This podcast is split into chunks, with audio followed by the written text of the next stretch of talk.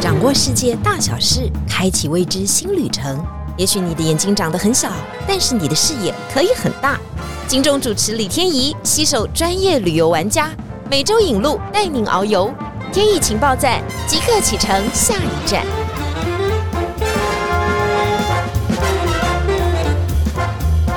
情报站，欢迎大家今天来到节目现场。好多人都敲完啊，说我们不是挖了一个厉害的游轮达人吗？怎么还不上节目呢？各位，他很忙，好不好？自从被晴天挖来以后，他就不断的在弄他的行程，终于可以告一个段落。他也把他的行程很快速的端上来。到底什么样的行程呢？在待会儿的节目当中我们会谈到。当然，如果你迫不及待的话，也非常欢迎你上晴天的官网啊，Google 游轮行程，很快就能够出来哈。这三条的都是他万中之选，在今年一定都可以走得成，而且希望能够带大家好好的去看一看。不过我们话不多说，先来欢迎我们的游轮达人陈美竹小姐。嗨，天意主播，各位观众，大家好。其实我就是一个很爱旅行的人呐、以旅游来讲的话，我很喜欢环游世界，所以我有五次环球旅行的经验。这我跟你讲，你现在说的每句话都会被大家验证哦。大家会说真的还假的？五次哎，我们一般人做一次都很不容易了。最重要要有时间，还有要有钱吧。哎，是，赶快跟我们昭示一下你的第一次发生在几岁的时候？球旅行的经验，第一次发生在二十九岁的时候。那个时候就是跟我妹妹两个人去走环游世界八十天小说的重访名著之旅。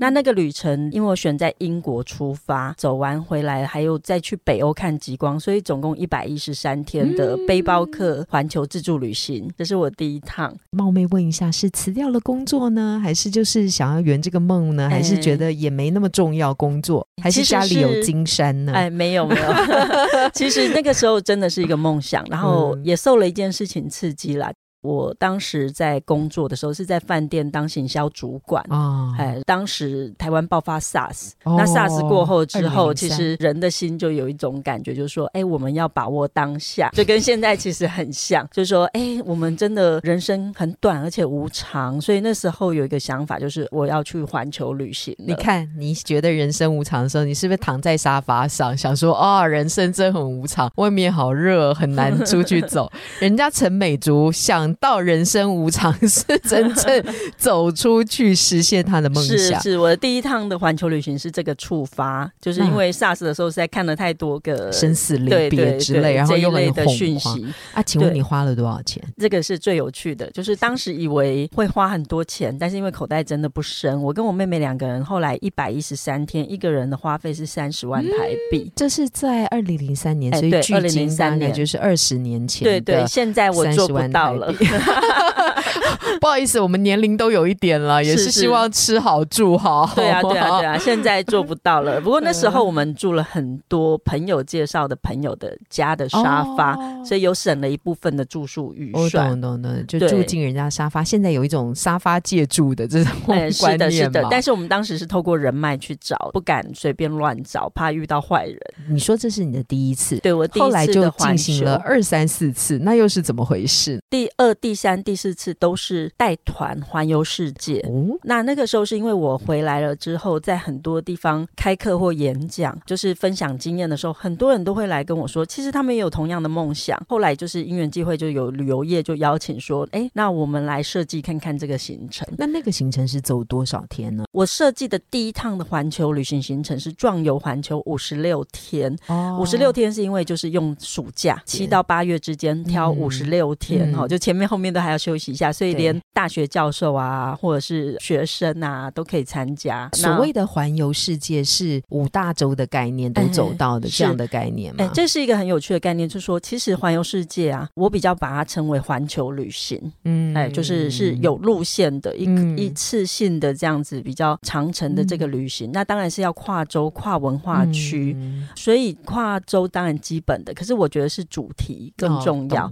就是你不能全程都在看教堂或全程都在看看大自然，他必须要而是不同的地方，把最多的不同主题的经典融合进去。所以后来就是我的第三、第四次的环球旅行，也是帮大型的旅行社去设计环游世界。请问那个时候的费用是到多少呢？我的第一团比较壮游版的是五十万就走了，对，然后但是三十万进阶到了五十万，对，然后但是后来就是到了八十几万、一百多万，然后我们是被台湾的客人一步一步推到最顶级。哎呀，快别这么说了，真的真的，因为客人会跟我们下挑战，因为他们其实在这个阶段，他们会想要吃住很特别，然后他们会希望住到那种终身难忘的那种住宿体验，或者吃到那种真的超凡的那种美食。呃，请问这个后来一百多万的，它也是五十六天吗？还是天数就更长？六十天，然后是南半球含南极的，所以其实到了大概将近一百五十万左右。到最后其实是有三百多万的也有出来，全部都是住全球最顶级的饭店，当然要精心的规划。对对对，应该说其实奋斗了一辈子，他们会希望的环球旅行绝对不是跟我最早一样去住背包客的旅馆啊，然后就是我觉得你不要再这样说服我们了。他们会觉得百多万呢，各位为何不对自己好一些？这样子，如果各位还在 podcast 前面，然后是辛苦打拼的年轻人的话，我是觉得如果五十万以内能够做到的，但你要能休息一年呢。其实我非常鼓励耶，所以我在社大开了将近十年的课，就是在做这件事情。就是如果你想要自助旅行环球的话，其实我可以教一整套的，就是你怎么样去规划。然后，所以我的课有一个副作用，我后来送了非常非常多的自助旅行背包客去环。球，哦那他们都还有一个整个群组，都还有就是，每次出去就是有学长姐会后续服务，因为大家会比他更激动，更 更热衷。就是一个班，因为我就在社大课叫环游世界超简单，就是规划篇、分享篇这些课里面的同学会比你还认真，大家会很激动，因为出了一个在环球的人，因为这个梦想几乎是全班人共同的梦想，还有人会要达到这个梦想，对，还有人会飞过去帮你补给，然后帮你把那些东西带回来，然后比如说你走到埃及好了，你抛个问题说接下来要往以色列好呢，还是往那个伊索比亚好呢？对，然后就会有一堆人提供过往的经验，怎么走，然后怎么过关口这些，所以其实是大家都比他还要更热衷，都已经到达当国，还不知道下一步要。有的人是这样子，有的人是这样子，所以其实我有两群好朋友，一群是那种就是走五星级的最顶级的，然后他们要的是很不同的体验。一群是走五星级的，哎，然后他就是要 五星级，五星级，然后所以 不管省钱啊，对，要省钱。然后这两群好朋友，其实在台湾同时存在，然后也都是非常好的朋友。好的，我们今天主题并不是要告诉大家环游世界，这感觉可以讲上三天三夜哈，因为这一定有很多很多刺激的经历。是，但是他的第五段经历比较有趣的是，他用分段的方式坐游轮来环游世界。这个标题是对的吧？哈，是用这样的方式哈。是的，这个经历就非常的特别。我们可不可以询问一下，你在这个分段坐游轮环游世界的这个方式，做了几种游轮？我应该是这样讲嘛？大概有算过这个数字吗？有啊。其实如果说以全世界的 World Cruise，就是一口气可以坐游轮环球。大概至少都需要一百二十天上下，就是可以一口气绕完一圈。是我比较没有特别喜欢这种走法，是因为如果你在同一艘船上面，然后你要绕整个地球一圈，万一你不喜欢那艘船，哦，比如说餐食或者房间，或者天天都是煎熬，对，就会很容易腻。但是我比较喜欢是，你可以采用不同的品牌、不同的航段，但是把它接起来的方式。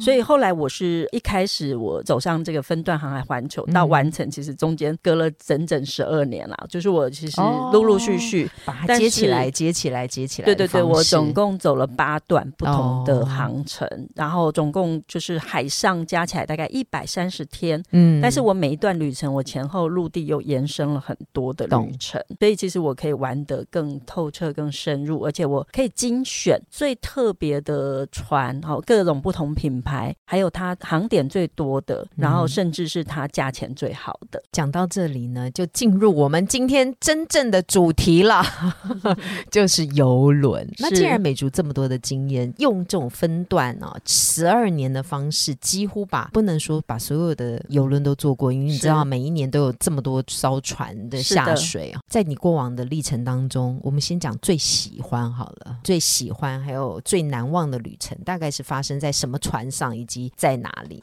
因为我刚开始搭游轮的时候是比较搭中型的游轮。但是后来我尝试了各种不同的船之后，以船这件事情，我觉得大跟小都各有好处。不过我搭过最难忘的反而是那种最大的设施最多，像整个超级海上城市，它让我开了眼界。原来这个时代的游轮可以到这种程度。我搭的是有一个皇家加勒比集团里面最大的那个等级叫绿洲级的游轮，它上面承载的是多少人呢？它的吨数是怎么样？因为我们对于所谓超大型的或中型的，我们可能没有那个这么多的想象空间，可以帮我们描述一下。它是大概是二十二点八万吨。好，现在呃，我搭的最大是交响号，嗯，然后但其实后来它有再出了更大一点的，大概是二十三万吨。但是其实我觉得它都是差不多的规模，然后上面大概承载的是五六千人。但是它虽然很大，但是对我来讲，我一开始会担心说上游轮的时候要不要等很久。是。结果我那次在巴塞隆纳上船的时候，我有有点被震撼到，因为我们大概中午的时候到达码头要登船，我看了手表，我从抵达码头到真的站到游轮上面只花了二十五分钟。哦，哎，就是他其实开两个航下在疏散这些人，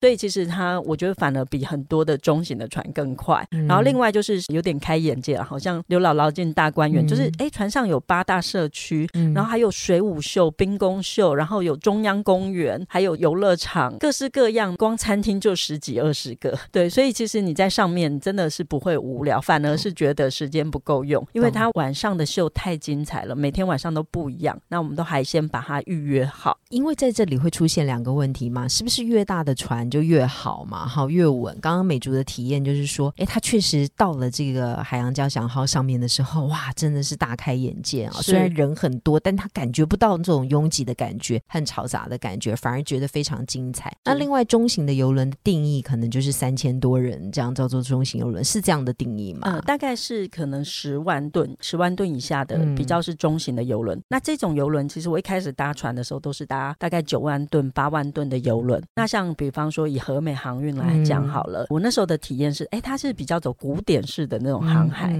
它上面就是很欧风，然后它房间比较大，然后它船上的表演没有那么喧闹，它比较是古典音乐的。表演哦。对，就是他有那种真的 Lincoln Stage 是直接跟很专业的古典音乐表演去合作，然后或者是说，比如说有 BBC Earth 哦，就是它上面跟 BBC 合作一个节目，把 BBC 的很多生态的影片配合当场的交响乐，感觉又是很不一样的体验。但是我刚刚讲世界最大游轮那种是在于说你喜欢很热闹、很有趣又很丰富的体验的话，比方说啦，在一个游轮的船头去看水舞秀，哦，然后那水舞秀真的让我觉得。哇，原来现在大规模游轮可以做到这种程度，很多专业的特技演员从空中飞人，然后从高空跳水，然后配合打鼓，配合整个声光音效跟升降舞台，或者兵工，就是那些舞者，我觉得可能都是从俄罗斯或者是哪一些国家去被挖过来的专业的溜冰舞者，配合空拍机，配合各种光影，哇，真的会大开眼界。这个一定要是游轮达人才会告诉我们，不然我们就傻乎乎的就去订了一艘哈演奏。交响乐的，就我们的个性就不是这种各有不同。对，其实如果你喜欢跳舞，喜欢热闹，喜欢各种设施，或者是你全家有各种年龄要上一艘船，其实最好就是它能够 catch 到的客群越广的那种船，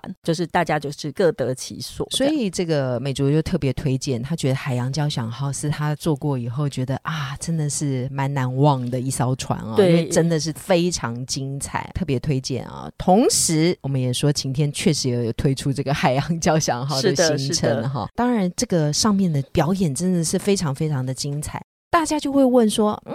那我就自己买一个张机票啊，啊，自己就订这个海洋交响号的船票啊，啊，就自己到船上去享受，有这么简单吗？我想嗯跟着旅行团要去这样的一个游轮行程，一定是有一些美角需要达人来带路吧？这个差别在哪里？其实是有的耶。嗯因为像当初那个交响号，我曾经就是号召亲友，嗯然后不小心就很多人七八十位一起 七八上去，然后我只好安你应该排三，是苗栗或什么样的？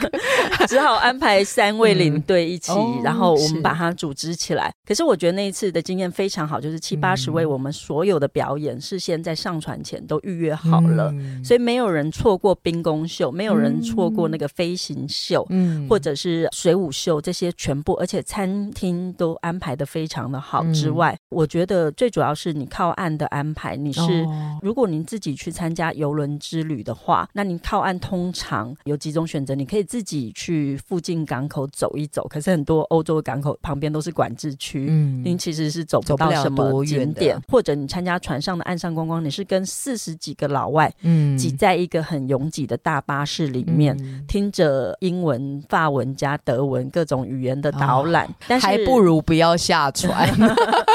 对。但是如果说您其实有透过旅行团专业的安排好的话，您是会跟自己一车，然后会是有专业的领队、嗯司机、导游这样陪伴您，会有更好的一些体验之外，那比方说啦，像我很喜欢做的就是你靠岸前后的延伸游览也很重要。嗯比方说，像海洋交响号从巴塞隆纳上船好了，嗯除了高地的建筑之外，我在下船之后反而是安排到安道尔嗯啊、有去过吗？微型国家。美丽的国家，呃非常美南法对呃靠近南法的哎，国家啦，靠近法国跟西班牙牙之间，间的在那个山区的这个国家，你平常真的不太容易到。是然后你到安道尔的话，你可以到我的私房景点是在一个很高的山谷上面，然后有一个雕像，哈、就是嗯男孩的那雕像，看下去，哇，整个安道尔在你的眼睛里面，嗯还有整个欧洲最棒的一个水疗中心在那里。然后另外呢，我们是一路走到毕尔包，毕尔包大家知道，它本来其实是一个很普通的城市。嗯但是后来法兰克盖瑞 （Frank Gehry） 嗯在那边盖了古根汉美术馆之后，整个它逆转的城市的命运。可是大家可能不晓得，Frank Gehry 他在里欧哈那个酒区有一个很棒的酒庄饭店。嗯是盖在那里的，那个是很前卫的建筑的酒庄饭店，是大师的建筑，嗯所以我们还住到里面去。主要告诉我们的说，这一套行程全部都是安排好的嘛，哈，你在船上可以尽情的享受。你就算靠岸旅游的时候，你也不用紧张，对因为你不用在船上选 A、B、C。我自己有坐过游轮哈，每一次啊，前一天晚上都要很挣扎的去选，是是。我到底要选 A 行程还 B 行程还 C 行程，而且会满，而且通常以地中海来讲，只会有一个成团的英文团。我说实在，我们可能对当地也不够了解，我又很怕说这么大老远来一趟，会不会选了 A 就失了 B，就是失了会的会的。所以那个美竹就告诉我们，以他们有经验的这种旅游方式呢，他是从船上到船下一体的帮你处理好。船上最怕的是什么呢？我自己坐过游轮的经验，就是我怕我今天晚上看了这个秀，明天我就看不到这个秀了。是的，我就怕另外一个秀飘走了，那我要再嗯去预定的时候，我又怕我抢不到位置，嗯啊、就会有对这些很复杂的过程。对餐厅也是一样哈，就会觉得到底船上有多少餐厅，要怎么去 booking，让我们餐餐都能够吃的很精彩。是，啊，是啊，像比如说以交响号来讲好了，你除了主餐厅之外，你还可以去它海岸厨房去吃号称海上最特别的生蚝跟龙虾的海鲜餐，或是你可以去 Wonderland 吃那分子料理，或者是 Chops Grill 吃牛排啊，或者是一些很棒的美式的一些大餐。所以其实真的可以好好的规划，全部吃一轮这样子。是不是？这个才是旅行真正的目的嘛。然后我们又不用拖着行李到处跑来跑去哈。有时候沉重的行李对我们来是负担。每次啊，我们在船上啊，就把行李打开以后，就往床底下一塞啊。是。就觉得哎呀都看不到，然后房间又很整齐，很开心。对呀、所以自从我搭了游轮之后，我还真的有点回不去了。我觉得要不断换旅馆的 旅过程行比较很。辛苦的。是的不，过你刚刚特别提到餐食，我知道你在书中写了，美竹有一本书哦，很厉害啊，叫做《航海环球梦》，大家可以以上网购买哈。如果真的需要的话，跟美竹约一下，他一定很希望帮大家签名。里面有一页呢，就特别写到了，他竟然目睹了台湾吃龙虾之王，赶快跟我们讲一下这个很特别的经验。嗯，是。那有搭过游轮的很多朋友都知道，有的船呢，它会吃的蛮好的，在某些航次里面会某一天啦，通常是海上日会出大菜，就是像有龙虾、龙虾尾在菜单里面。嗯，那通常你如果想吃，它都会一直供应给您，所以吃到饱。对，所以我目睹最多的是，我有一个朋友在盛世公主号的海上日吃了八克龙虾。